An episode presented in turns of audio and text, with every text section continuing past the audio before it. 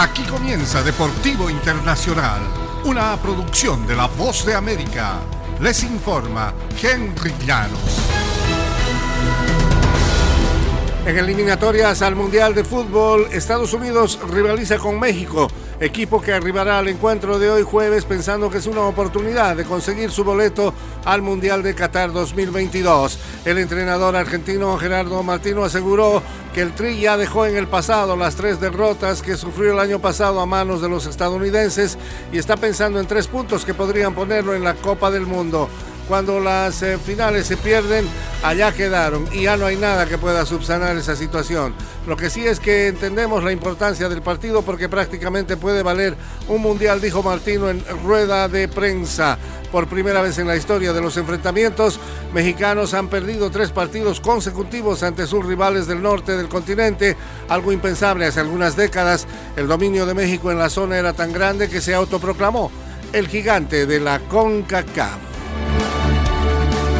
En otros ambientes de eliminatorias, el capitán Lionel Messi se recuperó de una gripe y jugará el viernes para Argentina ante Venezuela en la penúltima fecha de eliminatorias sudamericanas para el Mundial de Qatar.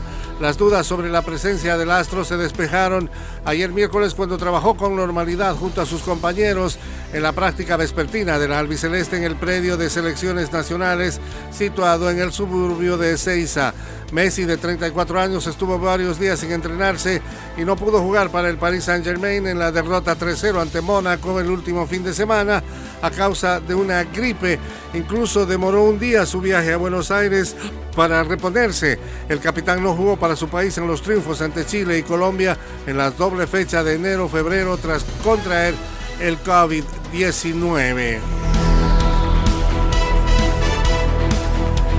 En otros ambientes, el seleccionador brasileño Tite y sus jugadores hacen su mejor esfuerzo para elevar la moral de Neymar ante sus problemas recientes con el Paris Saint-Germain, cuyos eh, propios seguidores lo han abuchado. Neymar y el argentino Messi han sido blanco de duras críticas en la capital francesa tras la eliminación ante el Real Madrid en octavos de final de la Liga de Campeones. Pero de cara a los últimos dos partidos de la eliminatoria mundialista, Tita espera que Neymar se olvide de las amarguras y redescubra su mejor forma. Brasil está ya clasificado para el Mundial de este año en Qatar, lo cual significa que Neymar difícilmente estará sujeto a tanta atención.